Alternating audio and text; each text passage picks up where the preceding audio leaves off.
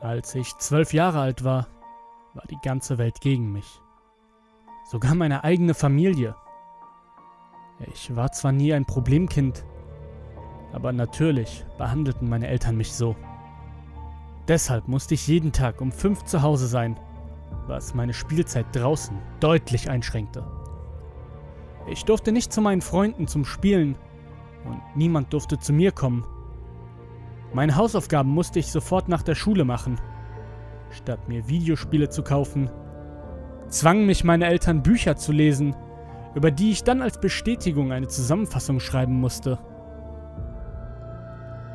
Auch wenn diese Regeln meine Kindheit erschwerten, so waren sie noch lange nicht das Qualvollste. Was mich richtig verletzte, war das fehlende Mitgefühl meiner Eltern. Meine Mutter war eine bittere Frau, die mich für meine Taten immer schuldig fühlen ließ. Mein Vater kannte nur das eine Gefühl, Frustration. Er hat nur mit mir gesprochen, wenn er mich wegen meiner schlechten Noten angeschrien oder mich für mein Fehlverhalten geschlagen hat. Aber genug von dem. Sprechen wir jetzt über meinen Schulpsychologen. Um seine Privatsphäre zu schützen, nenne ich ihn Dr. Tanner. Wie auf den meisten Schulen ist er während der Pausen ständig auf dem Pausenhof, damit er den Schülern bei emotionalen, wissenschaftlichen, sozialen oder auch anderen Problemen helfen kann, ohne dass sie in sein Büro kommen müssen. Aber um ehrlich zu sein, habe ich noch nie einen Schüler mit Dr. Tenner sprechen sehen. Egal wann ich in das kleine Fenster seines Büros spitzeln würde, es wäre nie jemand bei ihm. Er würde immer alleine irgendwelchen Papierkram erledigen. Ich schätze mal, dass die meisten Schüler zu ängstlich waren, einen fremden Erwachsenen ihre Probleme anzuvertrauen. Und genau aus diesem Grund brauchte ich drei Wochen, um genug Mut für diesen Schritt anzusammeln. Am 2. März 1993 war ich dann soweit, ihm von meinen Problemen zu erzählen. Während der Mittagspause stand ich vor seiner Bürotür und klopfte. Durch das Fenster sah ich, wie er seinen Kopf hob, lächelte und mich mit einer Handbewegung hereinbat. Ich betrat das Büro. Er begrüßte mich, indem er sich vorstellte und mich nach meinem Namen fragte. Dr. Tanner hat eine sanfte Stimme, wodurch er enorme Freundlichkeit ausstrahlte. In weniger als 30 Minuten schwafelte ich darüber, wie gemein meine Eltern zu mir waren und wie wenig sie sich um mich kümmerten.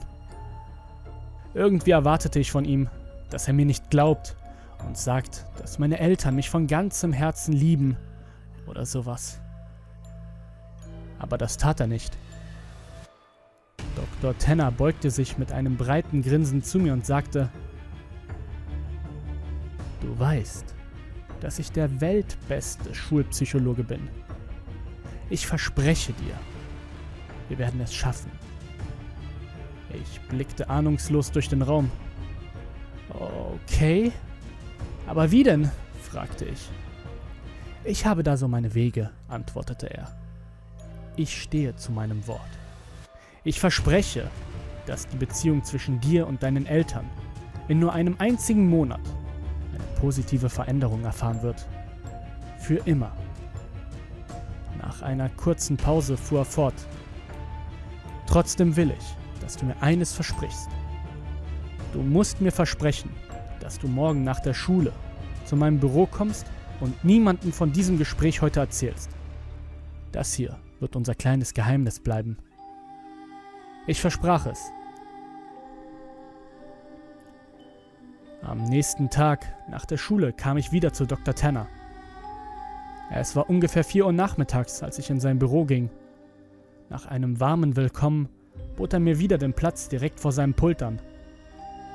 Während ich mich setzte, sah ich, wie Dr. Tanner die Jalousien des kleinen Fensters schloss.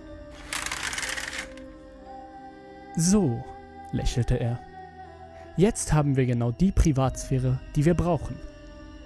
Er fragte mich nach meinen Interessen, meinen Vorlieben, meinen Lieblingsschulfächern, den Lehrer, den ich am wenigsten ausstehen konnte und all die ganzen anderen Sachen, die ich mochte und nicht mochte. Nach etwa einer Stunde bot mir Dr. Tanner Limonade zum Trinken an. Gerne nahm ich das Angebot an, denn meine Eltern erlaubten mir nie, Limonade zu trinken. Dr. Tanner streckte sich zu seinem Mini-Kühlschrank und zappelte ein wenig, kurz bevor er zwei Dosen Limonade auf den Tisch stellte. Danach setzten wir unser Gespräch über das Leben fort.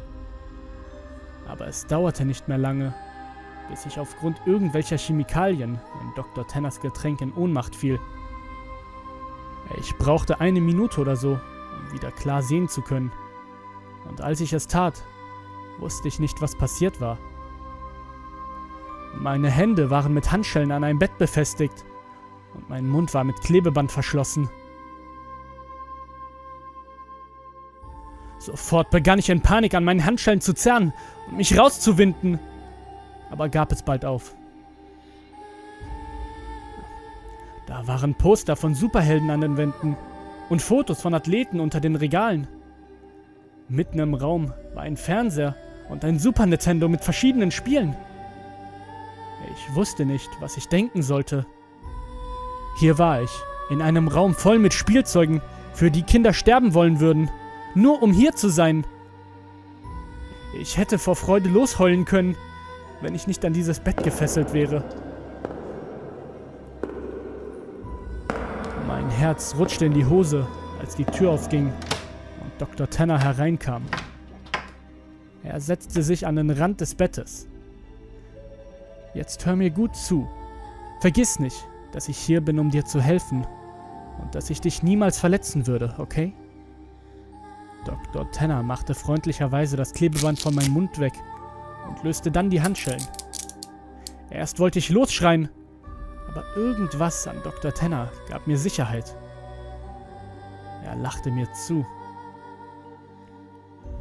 Du wirst nun für eine Weile hier bleiben, fuhr er fort.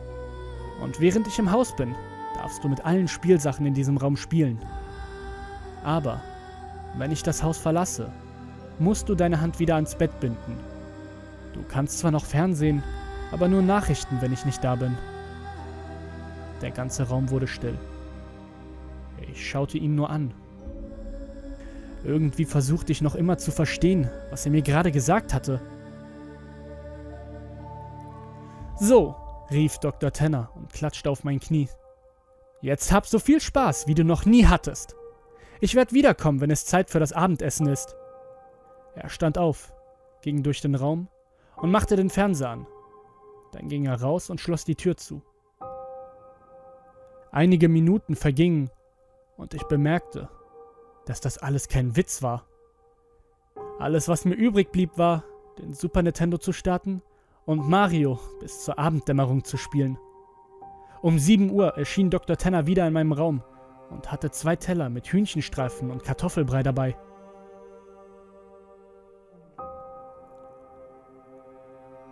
Endlich fand ich den Mut, ihn zu fragen, wie lange ich denn noch in diesem Raum bleiben müsste.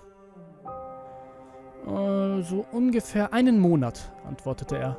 Vielleicht auch so zwei Wochen mehr oder weniger. Ich habe noch viel Arbeit zu verrichten. Am nächsten Morgen wachte ich auf, weil Dr. Tenner mich leicht wachrüttelte. Hey Freundchen, du kannst gleich weiterschlafen, aber ich muss dir das hier anlegen. Er griff nach meinem Handgelenk und machte es mit den kalten Handschellen wieder ans Bett fest. Ich musste gern.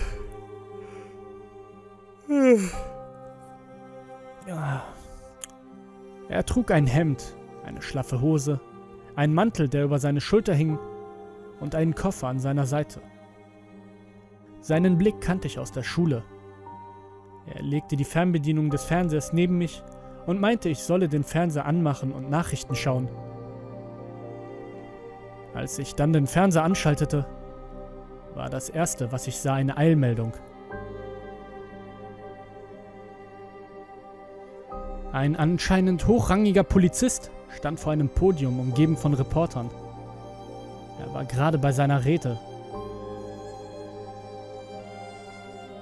Heute Morgen wurde eine landesweite Suchaktion wegen Kindesentführung erlassen.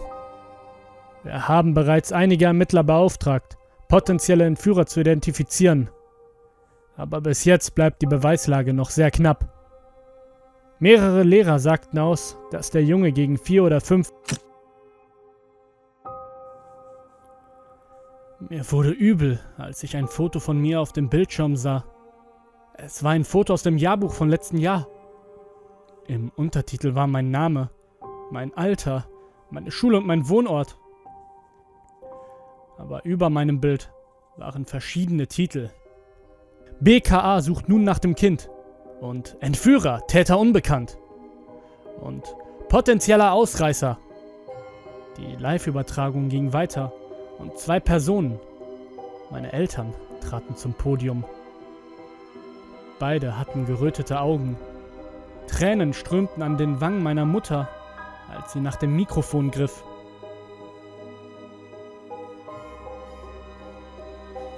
Bitte, bitte gib mir mein Baby zurück.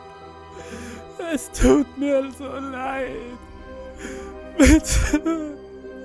Bitte komm wieder nach Hause.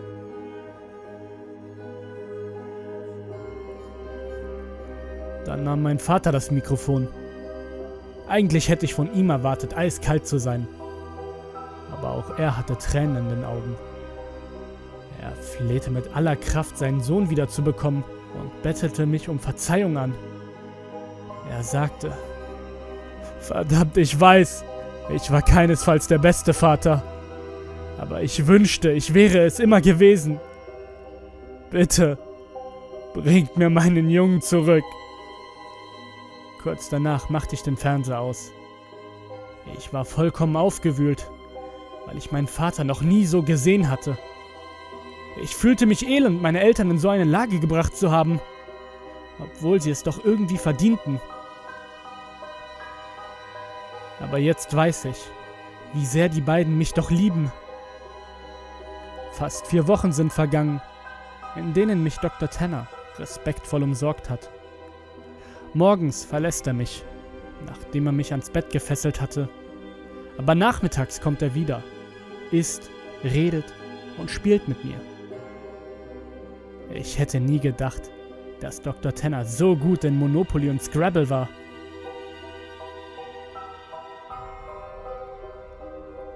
Aber eines Morgens hatte er einen eisernen und kalten Blick, als er mich weckte.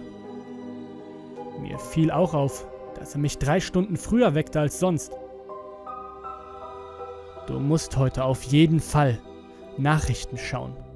Ich will, dass du den ganzen Tag aufmerksam die Nachrichten verfolgst. Ohne Ausnahme. Seine ganze Stimme und Mimik wirkten nun grimmig. Natürlich befolgte ich seine Anweisungen und er verließ den Raum. Ungefähr zwei Stunden später unterbrach eine Eilmeldung die Zahnbürstenwerbung. Die Überschrift Menschliche Leichenreste gefunden. Zwei ernstzunehmende Männer in Anzügen standen sich gegenüber und fingen an zu berichten. Wir sind schockiert, eine solch schreckliche Meldung bezüglich des verschwundenen Kindes Anfang des Monats zu lesen. Einer der Männer senkte seinen Kopf, während der andere durch seinen Blätterhaufen wühlte. Der Sprecher fuhr fort. Körperreste wurden in der Nähe der Autobahnbrücke gefunden. Obwohl nicht viel vom Körper übrig ist, scheint es eine Kinderleiche zu sein. Das Opfer wurde geköpft und ein großer Teil des Körpers zu Asche verbrannt. Das Bild wechselte zur Vogelperspektive vom Ort, an dem sich unzählige Streifenwagen versammelt hatten. Man konnte den Mann aber noch immer sprechen hören. Bei den Körperresten lag ein Schülerausweis. Es wurde mein Schülerausweis gezeigt, den ich normalerweise in meinem Rucksack hatte. Das Plastik war ein wenig geschmolzen, aber man konnte mein Foto und meinen Namen sehen. Die zwei Männer verabschiedeten sich und die Kamera wechselte zu meinen Eltern. Sie saßen mehreren Reportern gegenüber. Meine Mutter trug einen schmerzvoll verzerrten Gesichtsausdruck und mein Vater hielt seinen Kopf gesenkt. Ich machte den Fernseher aus. Dr. Tenner kam spät nach Hause. Er rannte in mein Zimmer und drückte mir eine Flasche Wasser in die Hand. Ich hab dir doch ein Versprechen gegeben, oder? Ich nickte. Tränen flossen aus meinen Augen. Aber jetzt musst du mir etwas versprechen. Er sagte, ich solle das ganze Wasser trinken, weil es mir beim Einschlafen hilft. Und dass ich niemals jemanden davon erzählen soll. Ich versprach es. Ich hab dir doch gesagt, dass ich der beste Schulpsychologe der Welt bin, oder? Und er hatte recht. Später in der Nacht wachte ich in einem Park unter Sternen auf. Ich kannte den Park. Er war nicht weit von meinem Haus entfernt. Ich konnte es sogar sehen. Es war nicht mehr als 500 Meter entfernt. Die Lichter waren zwar alle aus, doch ich konnte meinen Vater an der Eingangstreppe sitzen sehen. Aufgeregt rief ich nach ihm. Langsam drehte er seinen Kopf. Aber als er mich sah und sah, dass ich es war, sprang er auf und rannte mit offenen Armen auf mich zu und schrie wieder und wieder meinen Namen. Meine Mutter kam auch aus dem Haus. Dr. Tenner hatte so verdammt recht. Alles änderte sich in meiner Familie. Meine Eltern lachten nun öfter und behandelten mich liebevoll. Ich hätte mir kein besseres Ende wünschen können. Immer mal wieder kann ich Dr. Tenner auf dem Pausenhof laufen sehen. Sehr selten treffen sich unsere Blicke. Aber wenn sie es tun, dann nickt er mir mit einem leichten Lächeln ins Gesicht. Ich werde mein Versprechen zu ihm halten und so tun, als hätte ich ihn nie getroffen. Aber eine einzige Frage schwirrt für immer in meinem Kopf. Wen hat Dr. Tenner geköpft?